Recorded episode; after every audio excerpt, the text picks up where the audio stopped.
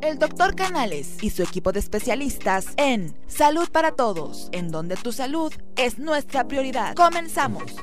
¿Qué tal? Muy buenos días en una presentación más de tu programa Salud para Todos, transmitiendo en vivo desde el corazón de la Ciudad de México, aquí en Polanco. Te voy a dar ligas para que los puedas escuchar.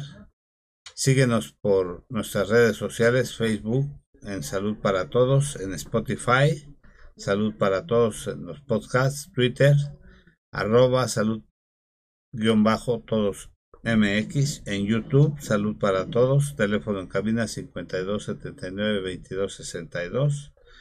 Aquí te podemos escuchar, esperamos tus comentarios con mucho gusto. Les habla su amigo el doctor Roberto Canales, quien es médico internista y miembro de la Asociación Americana de Endocrinología Clínica. Nos eh, saludamos a nuestros compañeros eh, que están ausentes, pero nos está viendo el doctor Gabriel Rojas Posero, que está en Puerto Rico, a la doctora María Eugenia Ramírez Aguilar, que tuvo un imprevisto, a la doctora Gabriela Ramírez, que también, y a nuestro co-conductor, al doctor Fernando Castillo, que es médico internista y se dedica a la medicina tradicional china. Hola, un gusto estar otra vez nuevamente con ustedes. Buen día. Bueno, ahora tenemos la oportunidad de tener a dos invitadas muy importantes. A la licenciada María del Carmen San Pedro Fernández, que pertenece a la Fundación La Gaviota, institución de asistencia privada, que se dedica a trabajar en niños con discapacidad ¿Ya cuántos años tienen trabajando con este tipo de pequeños?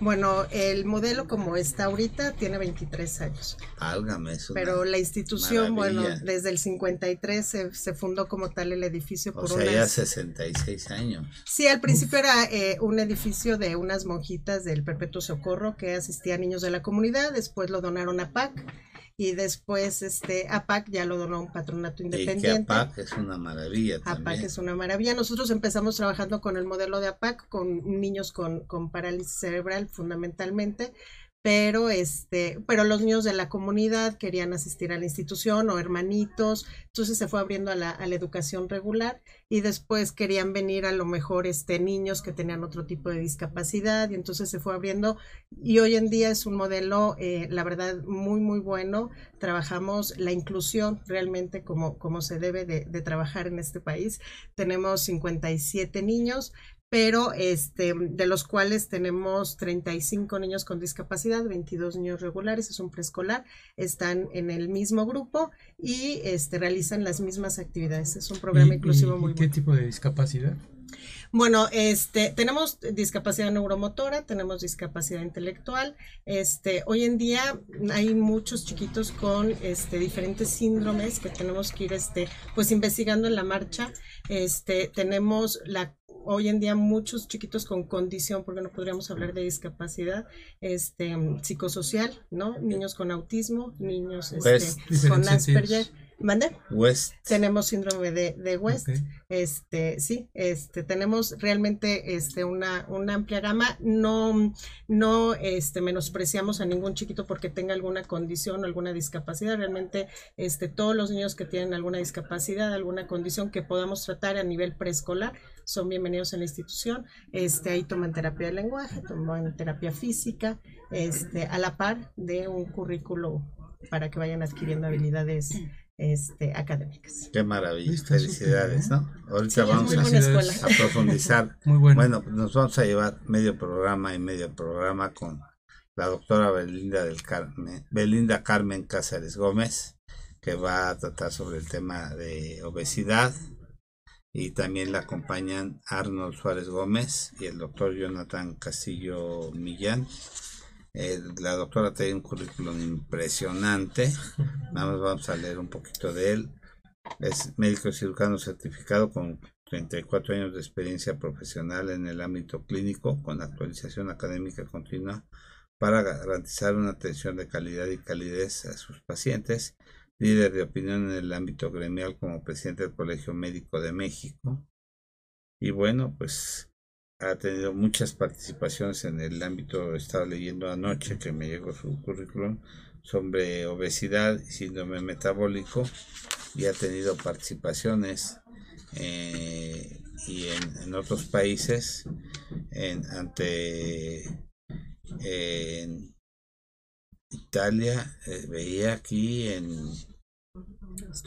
Australia, y bueno pues va a hablar ella sobre obesidad y otras enfermedades metabólicas y bueno pues en México tenemos el primer lugar en obesidad infantil y el segundo lugar en obesidad en adultos. Yo hago una estancia cada año en la Fundación Jocelyn en Boston y el, junto está el, el Hospital de Pediatría en Harvard. Y una cosa que da mucha tristeza es ver que vemos niños obesos ahí en el Hospital de Pediatría de, de Harvard y también en el Hospital de Massachusetts que tristemente con diabetes mellitus tipo 2, niños de 7, 8 años, y es una cosa verdaderamente, pero, pero eso no es todo lo grave, ¿no? Sino que son hijos de latinos. Mm. Y entonces es una cosa muy, muy, muy triste y muy verdaderamente, pues, aterrador, ¿no? Que, que, el futuro, y yo creo, y lo platicábamos aquí, que es una cosa educacional, porque hace un par de meses que estuve en la Universidad de Stanford y que yo platicaba con el doctor Gerald Reven, que en 1989 él describió el síndrome X y que decía al doctor Reven que entonces ese síndrome se, se marcaba con cuatro puntos que era obesidad, diabetes, hipertensión y dislipidemia, que era la punta del iceberg y que ahora ya se llama síndrome metabólico y que el síndrome metabólico ya lo componen más de 20 elementos y que se ha hecho un verdadero monstruo que nosotros no vemos todo lo que esto compone y que es una verdadera cosa aterradora, ¿no? No, y sobre todo la intención de esto es entender que tiene una raíz y tiene un inicio. Estamos en una crisis mundial. No podemos hablar nada más de México, pero claro, México despunta, al igual que Estados Unidos. Y hay que comprender, sobre todo, y entender que la raíz del origen está en los chicos, en los infantes, en los lactantes, que se están descuidando. Y con toda esta mecánica de alimentos inventados, de esta vida inventada, estamos provocando realmente una pandemia. Así es, se dice que el 60% de la población mundial muy probablemente ya esté en un sobrepeso máximo o con obesidad. Entonces sí es preocupante y es un, un tema de salud pública muy, muy importante a nivel mundial, no nada más en, en México. Claro, nos interesa mucho nuestra población porque al ser primer lugar en obesidad infantil y segundo en adultos, pues vamos a tener este, unas eh, generaciones enfermas. Definitivamente es preocupante. Yo creo que una cosa que preocupa, que los sistemas de salud que crean nuestros propios políticos, no los usan ellos. O sea que no confían en sus sistemas de salud que crean ellos. Por ejemplo, pues que, que dan fondos muy medidos para el seguro social, para el ISTE y todo eso. Yo nunca he visto que un presidente se atienda en el seguro social o en el ISTE, ¿no? Así es, yo, eh, efectivamente. Yo creo que todo lo, la, la atención de la iniciativa privada pues es la que utilizan eh, básicamente los, los políticos, ¿no? Yo creo que en esta, digamos que en este nuevo gobierno podríamos ver el cambio, si, si es así, el, el que podamos enaltecer la función pública en, en relación a la salud, ¿no? Y si Hijo, no se trabaja en, en políticas públicas sobre la salud en México y que se den mayores recursos a e- al sistema, este, pues vamos a seguir en ese mismo, en ese mismo. Bueno, mira, eh, ganancia que no le quiten. Exacto, Claro, exacto. Ya ganamos con que no le quiten, Sí, claro, claro. porque desafortunadamente le ha quitado. Y, y pasa con Sí. lo que se vio en las primarias, ¿no? que yo creo que ha sido educacional, que quedó que se iba a hacer ejercicio en las primarias y, y que se iba a instituir un programa de educación física y de alimentación. Se le bajó el gramaje a las frituras, pero ahora los niños, pues, no les pusieron una restricción en, en la compra de las frituras. Ya no se compran una, se compran tres frituras o cuatro bolsas de frituras. O sea, sigue siendo la misma burla, ¿no? No, y además la, la información a nivel del seno familiar, este, normalmente vemos familias completas con, con el problema de, de obesidad. Quiere decir que también en el seno de la, de la familia está habiendo ahí un desequilibrio este, en la alimentación, obviamente porque no se tiene la información ni la educación en salud que debería de tener este, la población en relación a- a la nutrición. Es que aquí, aquí se podrían decir tantos aspectos, o sea, como médico podríamos hablar desde el punto de vista muy técnico y muy científico, que se ha avanzado tanto la tecnología y descubierto con muchos estudios, que hay sustancias que intervienen en la saciedad, sí, Claro, sí, sí, sí. en la saciedad, sí, sobre todo en el estado de ánimo, el estado del placer, en el confort del sabor de un alimento. Claro. ¿De acuerdo? Sí, hay muchas multifactorial, sustancias. Es, muy- Es multifactorial, pero hemos visto que a pesar de que nuestra genética se ha desarrollado tanto en estos últimos años, del 2000 hacia acá, hemos visto que no todo queda en la genética, porque potencialmente puede estar el gen ahí, Exacto. pero la gran prevalencia, existencia en esta epidemia que estamos viviendo, no la podemos dejar a la genética porque va aumentando de manera indiscriminada. Así es. ¿A qué, a qué, a qué voy con esto? Que estamos viendo que desde los cuatro años están despuntando, de los 6 a los 11 años. Hablemos, por ejemplo, de los preescolares. Se ha triplicado en los, en los preescolares el, el- el sobrepeso. Y en los niños de 6 a 11 años, más que sobrepeso, ya viene obesidad.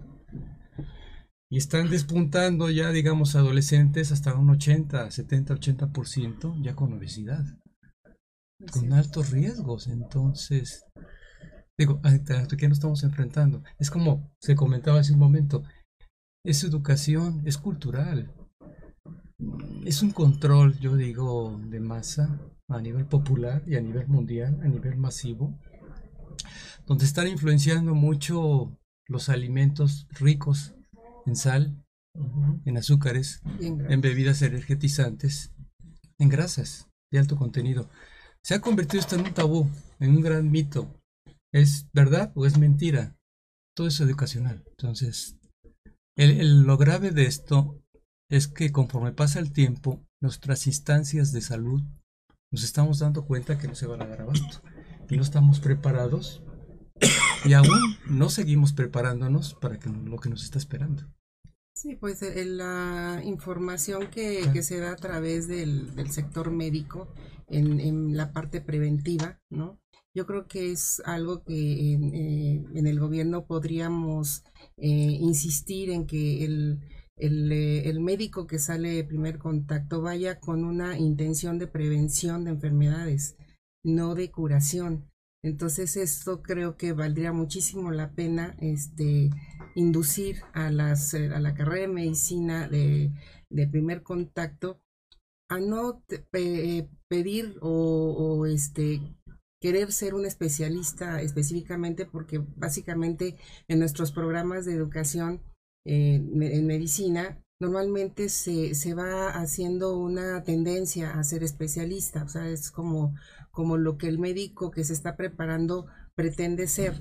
Pero si se, si se enaltece la, la atención primaria, o sea, que el médico que va a salir de primer contacto porque no existe el médico general. O sea, se ha dicho que el médico general es el que sale de primer contacto, pero no hay este, eh, el, término está mal, ¿no? Entonces el, médico de primer contacto, si está bien preparado en, en, la parte preventiva, sale con esa intención de prevención, yo creo que ganaría muchísimo el gobierno este, en preparar a, a, médicos con, con esa intención, ¿no? De salir con una preparación de prevención y entonces sí empezar a tener otra eh, educación en las, en las familias, ¿no? Pero a ver, doctora, estamos muy retrasados en el contexto, digamos, de documentar a nuestra población en este sentido. ¿Nos falta? ¿Qué hace falta?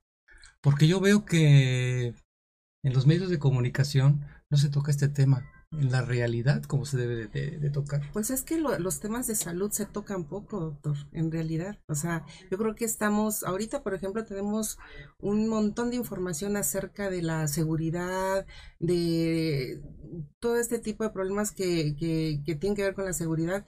Y la salud siempre, yo he notado que siempre ha quedado de lado. O sea, como que es algo que ahí está, ¿no? Que ahí está, pero que no se le toma la, la, la importancia que tiene todos los, los, temas de salud, o sea, la diabetes se está despuntando también muchísimo. ¿Y qué? Porque va junto y casi pegadito con la obesidad. Entonces, son problemas que al, que al gobierno o que al, que al, que al Estado le va a repercutir en mayores gastos al final de cuentas. O sea, por eso no alcanzan los presupuestos. y no lo entiende nuestro, bueno, nuestro sistema gubernamental. ¿No lo quiere entender o qué está pasando?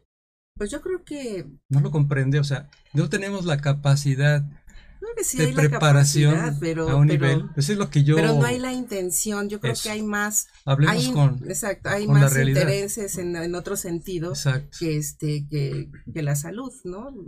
Como yo digo, siento como que ahí está y no se le toma tanto la, la importancia.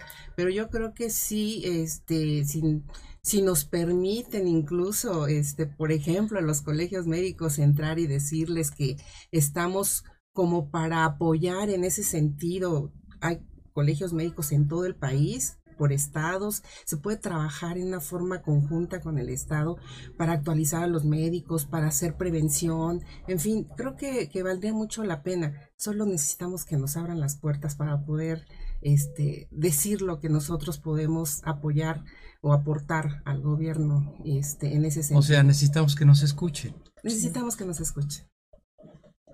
Así es. Sí, y, lo que decías, eh, lo que decía la doctora es muy cierto. Yo creo que un médico general bien preparado. Yo a mí me tocó darle mucho tiempo a los odontólogos, pues no una universidad de, mucho prestigio. Y tuve la oportunidad de conocer a Ben Fleitman, que era un médico de que tenía 70 pacientes al día, que tenía un grupo de, odontólogos que no se dan abasto, pero que era un médico que tenía una preparación excelente académica. Y él decía, un buen odontólogo general no necesita tener especialidades. Y, no tan solo le sobraba el dinero, sino su preparación académica era extraordinaria. Y, Ben Friedman decía, pues es que a mí cualquier especialista me hace los mandados, la verdad. Y ahora ves, especialistas en segmento anterior, o sea, ves los oftalmólogos es que yo soy especialista solamente en segmento anterior, en retina, en córnea, en glaucoma, en glaucoma. sí, sí, sí, en estrabismo, en neuropatías, eh, o sea, especialidades, subespecialidades, o sea, super especialidades. Mira, yo, yo les puedo referir lo siguiente, que me dedico al mundo, antes que nada es, es medicina interna porque es muy amplia, ¿verdad? Me dedico al mundo de la medicina tradicional china. Generalmente este mundo de la medicina tradicional china tiene todo un compromiso interdisciplinario de hacer una gran convocatoria para que todas las especialidades habidas y por haber, no se diga el mismo médico general, mismo médico familiar, contemplen que la medicina es amplia, es holística, ¿sí? Ha tenido muchos cambios, le han llamado alternativa, pero pues es un término que prácticamente ya caería en desuso. Sería más integral. Entonces, hablando del médico actual, el médico del pasado era un médico dentro de sus materias era integral. Sí. Estamos hablando del médico de miles de años. Al médico no se le permitía que enfermaran sus pacientes. Un médico que se le enfermaran sus pacientes y que no hacía prevención era más visto por una sociedad. Hoy en día, ¿qué es, ¿qué es lo que está sucediendo? Ya no estamos trabajando con prevención. Estamos trabajando con complicaciones, que es uno de los temas precisamente que se está desarrollando en este momento. ¿Cuáles son las complicaciones? Entonces no nos podemos permitir, así como dices tú, Roberto, así como dice la doctora, no nos podemos permitir quedarnos estancados. Debemos ser más integrales. Creo que en ocasiones los mismos médicos no nos ponemos de acuerdo. Estarán de acuerdo ustedes también en que la amplitud y la capacidad del ser humano debe ir más allá. El hombre, por naturaleza, me voy a atrever a decir estos conceptos. Es alma, es mente, es cuerpo, es espíritu. No nada más es físico, no nada más es biología. Es el todo. Necesitamos integrarnos. Necesitamos, sí, saber de ciencia, saber de tecnología, pero tenemos que rescatar el pasado.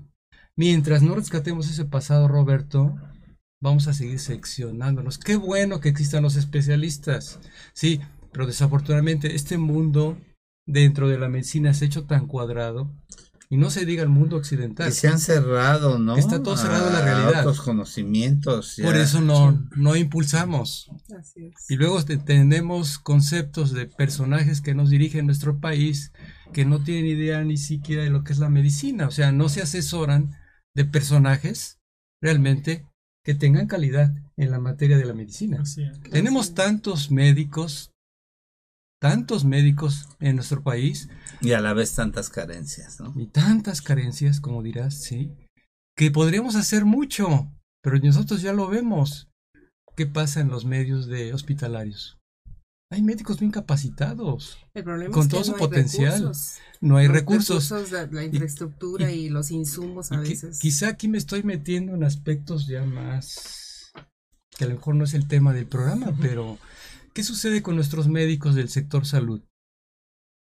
Tienen tanto labor, tanto trabajo, tanta presión, Sí, es una sobrecarga de que sobrecarga, entonces se convierte esto en algo al destajo y Así perdemos es. la calidad y la relación médico-paciente calidez, y la calidez. Claro. Entonces, creo que estamos perdidos. Ya una asociación médica nos está siguiendo en el programa, la. Asociación Médica del Valle de Teotihuacán Mm. nos está siguiendo, pero debe de ser Entonces- afiliada a ustedes, ¿no? colegio, sí. Doctora, ¿qué es el programa de usted? ¿Qué nos dice? Pues yo, eh, la verdad es que pienso que los hay muchos médicos bien capacitados en el país. Creo que es- faltan la- las oportunidades, que se abran las oportunidades, sobre todo en el sector salud, para que esos médicos pues hagan el trabajo que saben hacer perfectamente y que se abran esas oportunidades porque, como decía, el sobre trabajo que tienen los actuales que ya están en una plaza en el sector salud, no se dan abasto. Entonces, si se reparte un poco más ese trabajo, abriendo mayores plazas a, lo- a los médicos, creo que podríamos dar una atención de mayor calidad y de mayor calidez. De calidad se puede dar porque tiene la capacidad del médico y está preparado para ello, pero se pierde la calidez por el tiempo tan corto en el que se debe de estar eh, atendiendo al paciente. Eh, ese es por un, eso es por un lado. Por otro lado, considero que tendríamos que eh, trabajar mucho en, políticas públicas en relación a las enfermedades crónicas de, este país. Y ese es el, ese es el abanico de, oportunidades que tenemos para ofrecer al Estado, al Estado mexicano. ¿Por dónde está tu propuesta para atacar la obesidad?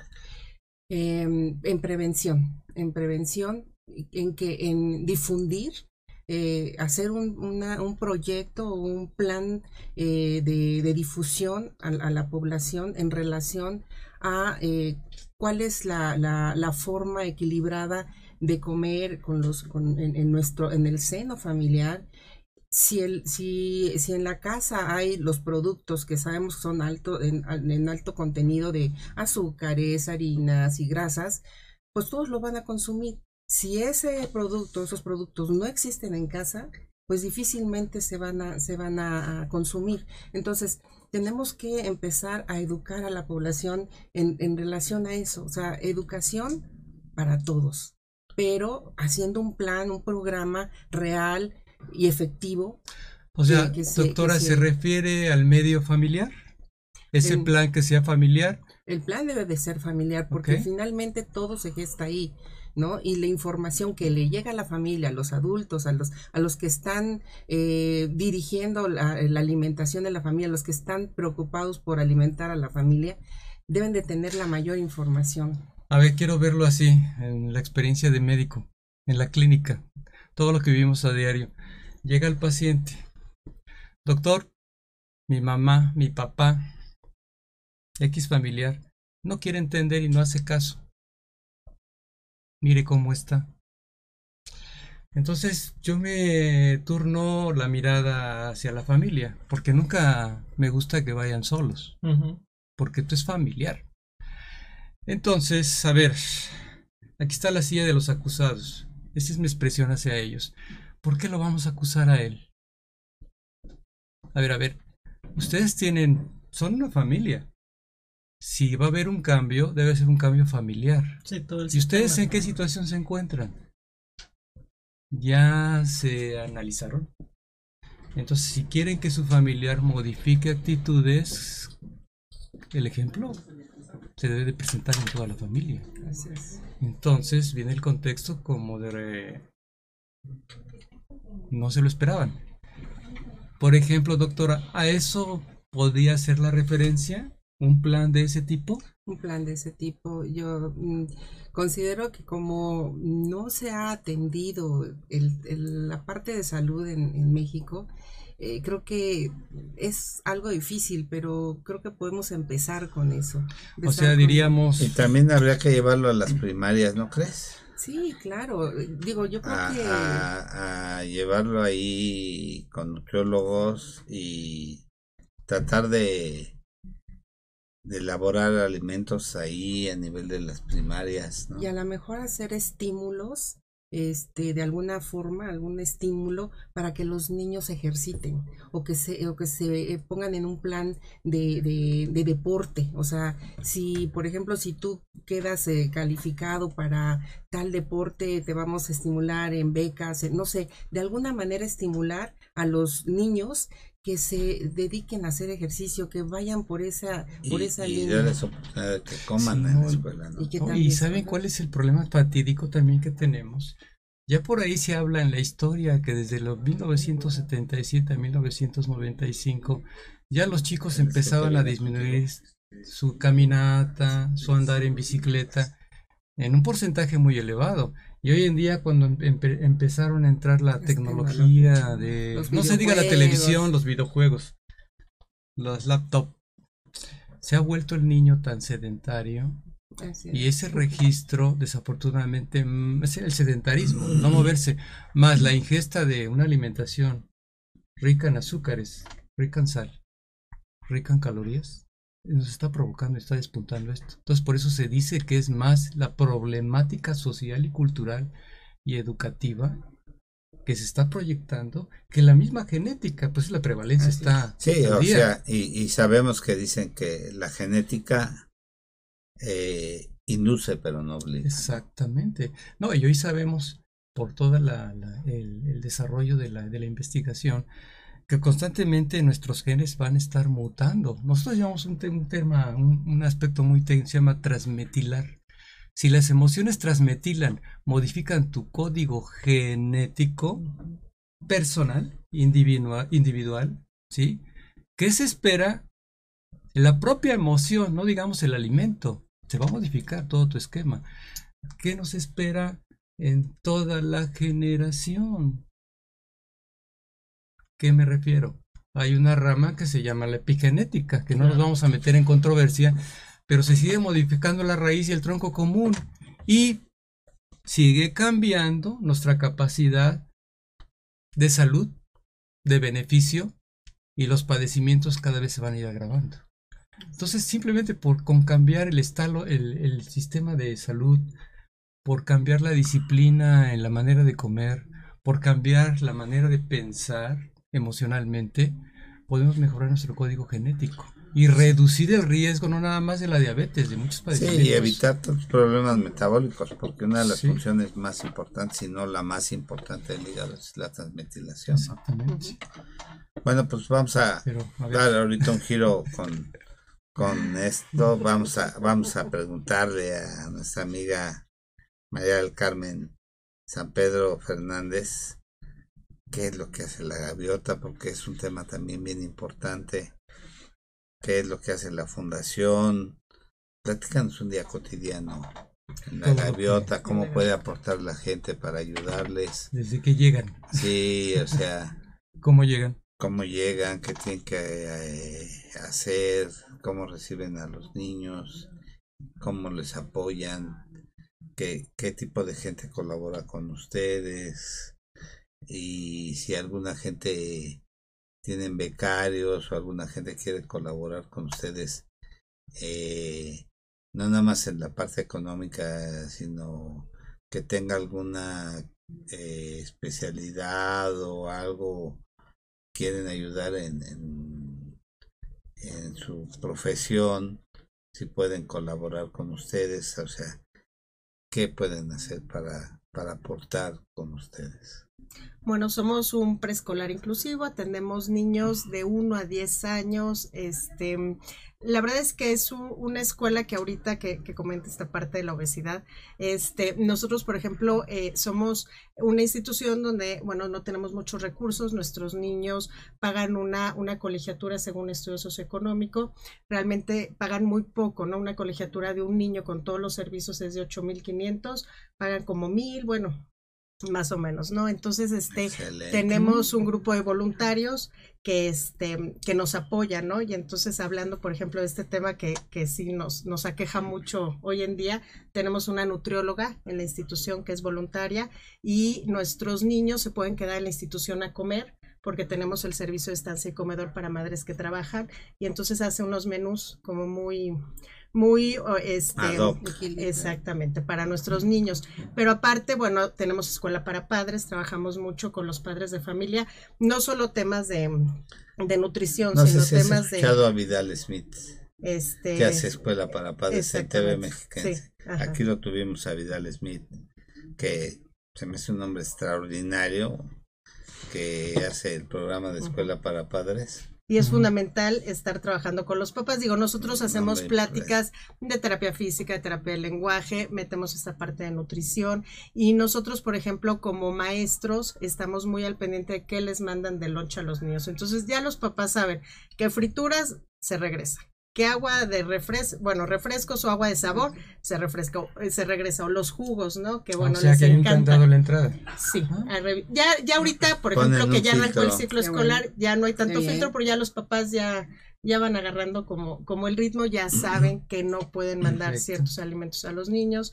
Este, les decimos del agua simple, ¿no? Sobre todo los niños con discapacidad que no se mueven, ¿no? Les andan dando puro jugo todo el día, entonces después tienen problemas de estreñimiento, bueno, ¿para qué les cuento? ¿no? Entonces es como, como muy complicado y sí tenemos una voluntaria, por ejemplo, que también tenemos algunos chiquitos que este, por esta falta de movilidad, por esta falta de atención a nivel de, de alimentación, pues tienen obesidad y entonces ella los, los trabaja de manera individual.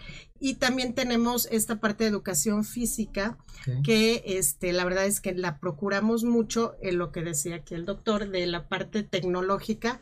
La verdad es que sí nos, nos acabó. Yo soy psicomotricista, entonces este, Ya subimos un video ¿eh? de, de la gaviota aquí Ah, a nuestras redes. Muy bien. La, la psicomotricidad le estamos metiendo, tenemos un programa, este, y como, como dicen, ¿no? Este, hoy en día los niños, pues ya no se ruedan porque pues no hay pastos limpios donde los niños puedan estar, este, haciendo todo este tipo de actividades al aire libre. Los papás los llevan al parque, los tienen amarrados, este, ya no caminan por la banqueta, ¿no? Esta parte de libertad en la calle, en los parques, viven en, en departamentos o en lugares más pequeños y están con la niñera del celular. Entonces, O sea, quiero, quiero entender, los enseñan a aprender a jugar. Sí, a través de la tienen eh, un espacio, eh, el espacio de psicomotricidad, este, con muchos eh, elementos para que los niños puedan, por ejemplo, trabajar el equilibrio, trabajar la- el tono, trabajar la postura. Es un espacio de colchonetas, este, de piso de plástico.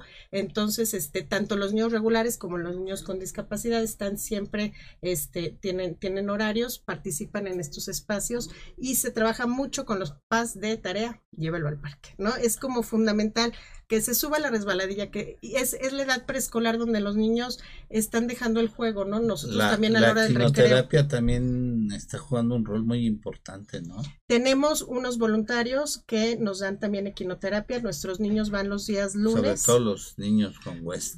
Sí. Interesante. O sea que ahí participan otras, otros personajes preparados en diferentes materias. Sí, eh, estamos como abiertos a recibir este propuestas y entonces sí tenemos gente que dice, ay, yo soy equinoterapeuta, este, lo, lo de equinoterapia ya tenemos este bastantes años, este, donde, bueno, primero nos prestaban los caballos, nos prestaban el lugar, cada vez se ha ido como modificando, pero sí es una actividad que, ten- que tienen todos los niños con discapacidad sobre todo, o que tienen, por ejemplo, este, alguna alteración psico, psicosocial, este, son los que van a, a equinoterapia ¿Y, los días y hay alguna edad en especial para que los reciban? Los recibimos a partir del año, eh, pasan por un estudio, este, por supuesto, socioeconómico, por una historia clínica y haciendo la historia clínica evaluamos al chiquito y ya vemos eh, en qué grado entraría y el tipo de terapias que necesita, si necesita terapias. Ahí también, por ejemplo, niños regulares que este, muchas veces por la parte del lenguaje, ¿no? Se van dejando de, ay, no habla, ¿no? Ay, está consentido y llega un momento en que pues el niño ya empieza con lectoescritura y ya no habló bien, ¿no? Entonces nosotros empezamos a ver que el niño, ¿no? Empieza a tener como un retraso en la adquisición del lenguaje y lo vamos tomando en terapia para que vaya teniendo como un, un desarrollo adecuado. Entonces, sí, la gaviota es una escuela, yo podría decir, muy completa. Tenemos este, la, en, en la parte de, de terapia física también tenemos hidroterapia, aunque nada más pasan en, en época de verano, porque sí, este, Es al aire libre. eh, no, es está en dentro del, área de de, sí, son de tinas. Ajá. Este, y como son muy calientes, se trabaja sobre todo con niños espásticos. Entonces, este, son muy calientitas y después la, la salida sí es como nuestros niños son propensos a tener pues ciertas enfermedades, sí, ¿no? Entonces, este, y bueno, el, el día a día es nuestros niños este, llegan a la escuela, eh, están en, en salones donde las maestras son maestras de educación regular, preescolar regular, y tienen una o dos asistentes de acuerdo al número de niños en el grupo. Este, y no tenemos sombras, no ¿Tienen tenemos. piscina? No, no, no, no tenemos. Pues haría falta, ¿verdad? Pues sí, alguna vez pusimos de estas inflables en el Día del Niño, son No, pero sí felices. Sí, la escuela como tal es una escuela este, que se fue modificando de acuerdo a las necesidades. Está muy bien, este, tiene una, una rampa, eh, pero no es así como muy grande para poner una piscina. Nos caería muy bien, pero no tenemos espacio.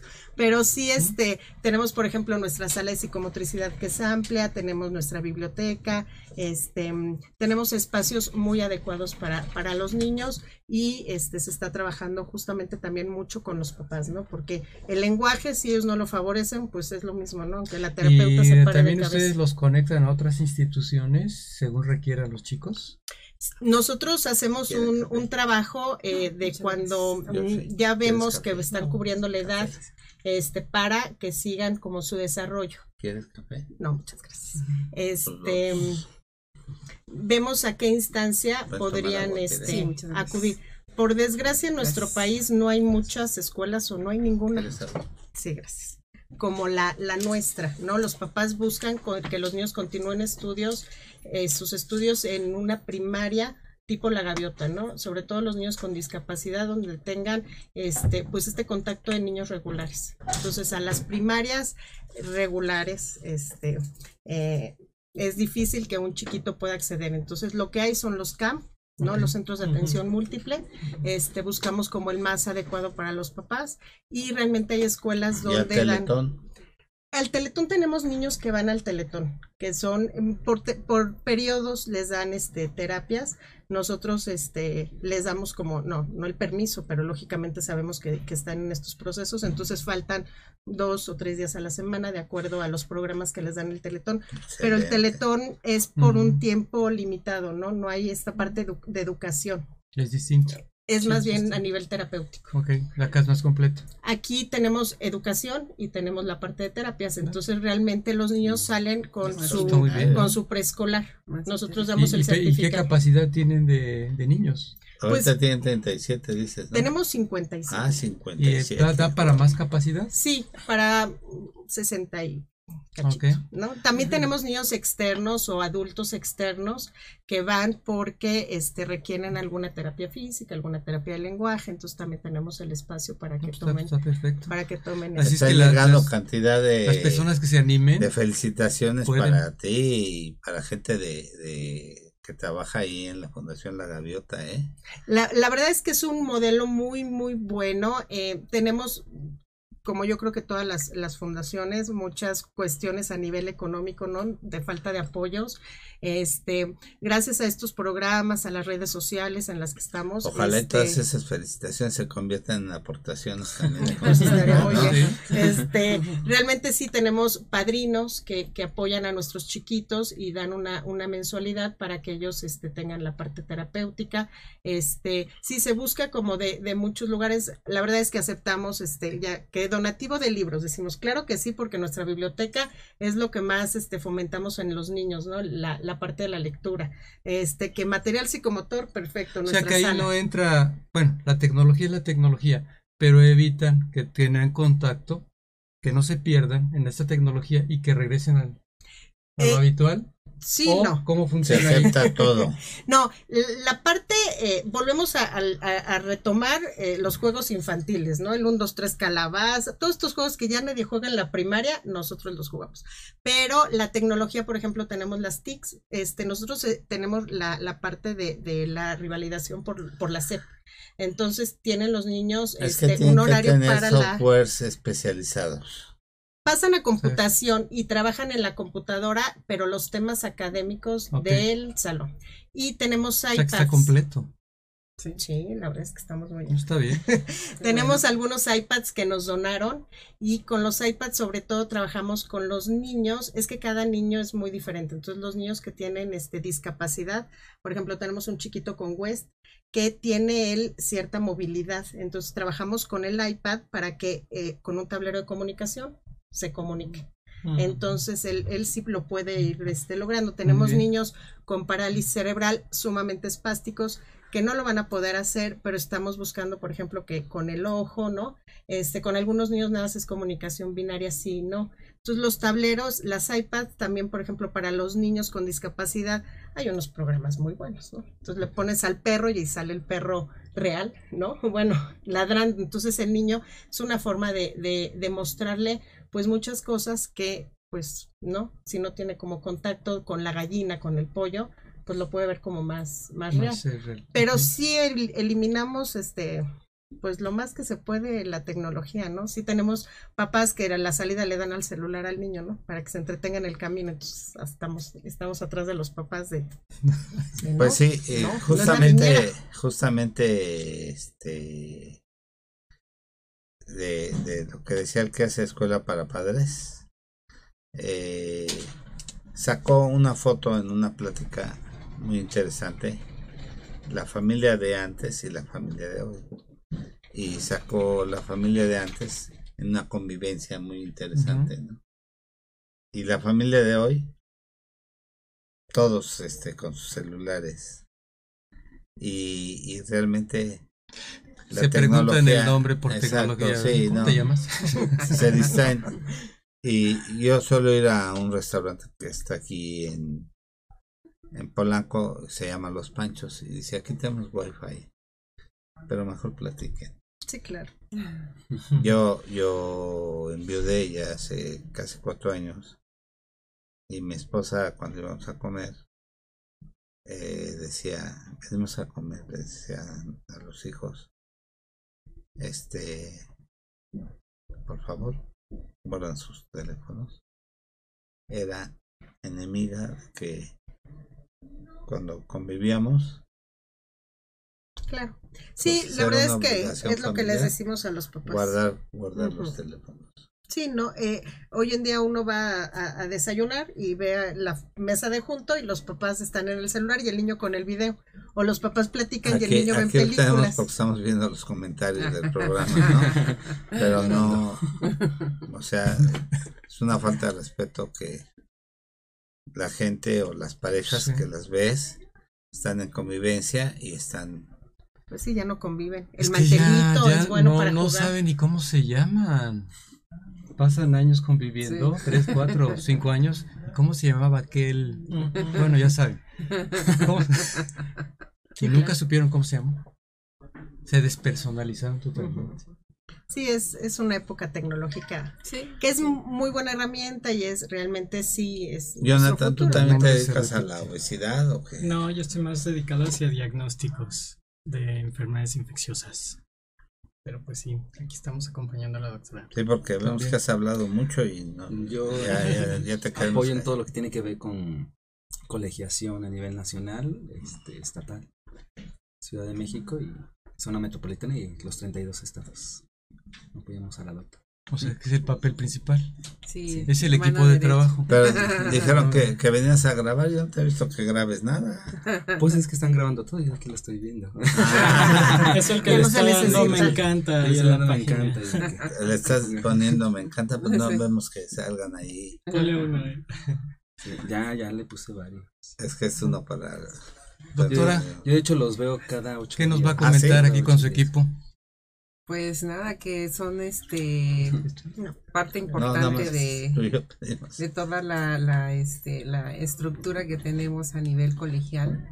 Este son de, de gran apoyo. eh, la verdad es que es un trabajo muy interesante, muy importante porque queremos ser, de hecho, constitucionalmente estamos ahí este, plasmados en la Constitución, que son los colegios de profesionistas los que deben de ser los eh, Para las recertificaciones y todo pues, eso. pues realmente este, somos los que vigilamos la, la actualización de nuestros pares, ¿no? Eh, hablando en el, por el artículo quinto constitucional que todos los profesionistas este, tienen que, los colegios de profesionistas son los que tienen la obligación de este, vigilar la actualización de sus pares y calificar su, su, este, su actualización.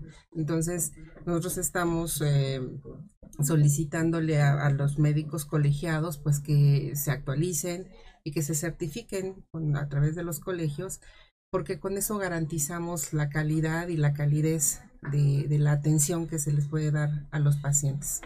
Entonces, este, ellos son apoyo, tenemos detrás, detrás de mí hay mucha gente, este, muchos médicos apoyando esta gestión y otras gestiones que han, que han pasado a nivel nacional. O sea, tenemos eh, nosotros nuestras asambleas semestrales. ¿Dan cursos también? Sí, los, eh, los estados, los colegios médicos estatales tienen la obligación de hacer sus congresos eh, académicos anuales o semestrales y, aparte al- este, algunas eh, eh, intervenciones de, de- de cursos, de talleres, Mensual, este, sí. mensuales, de hecho, mensuales. Entonces, todo esto va calificando porque se tiene todo un, un, este, un, Un programa. un programa O sea, de ¿ustedes agrupan a todos los colegios? de todos los ¿Relacionan estados. a todos los- Sí, los colegios? Sí, sí, nosotros tenemos, acabamos de tener la Asamblea Nacional en octubre y al menos estuvimos 22 estados de la República, o sea, los representantes de los eh, estados de la República, de varios estados de la República.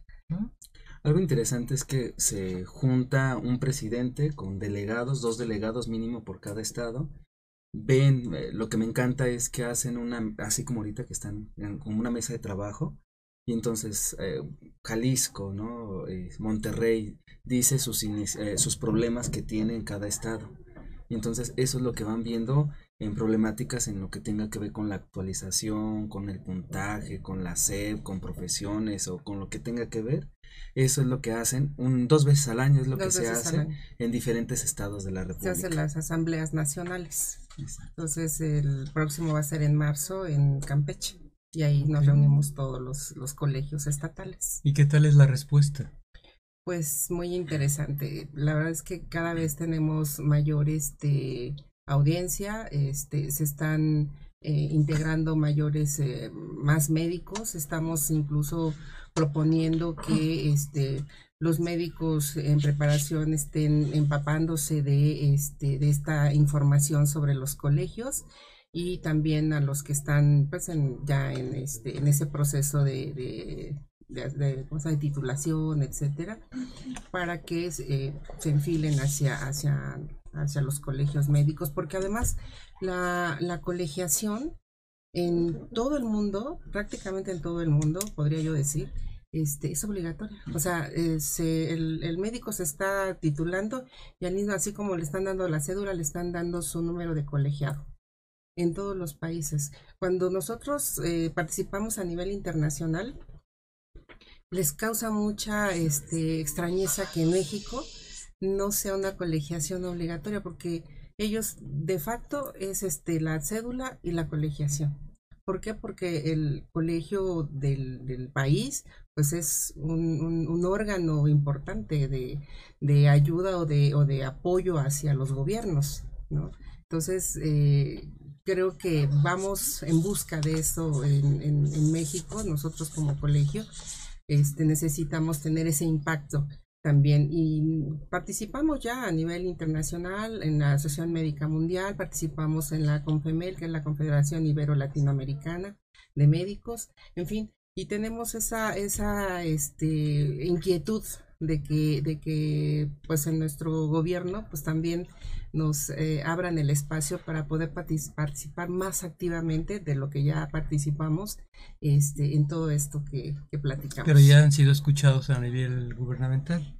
Pues participamos, eh, tenemos contactos en las cámaras, por ejemplo, en la, en este, en la función pública, participamos en la Dirección General de Profesiones, en la Comisión Técnica en Medicina, participamos en el Consejo de Salubridad General. O sea, ya, tienen un papel importante, sí. prácticamente. Así es. De hecho, este, bueno, este, ya en el tiempo que tengan la oportunidad de verlo, se entregó, por ejemplo, en el Senado, que son proyectos que se tienen, eh, de qué es, por ejemplo, la colegiación de profesionistas, sus propósitos, eh, todo lo que tiene que ver, y todo lo que tiene que ver con un fundamento jurídico y legal, que eso es lo importante, que solamente, eh, lo dice claramente la ley, debe de estar así.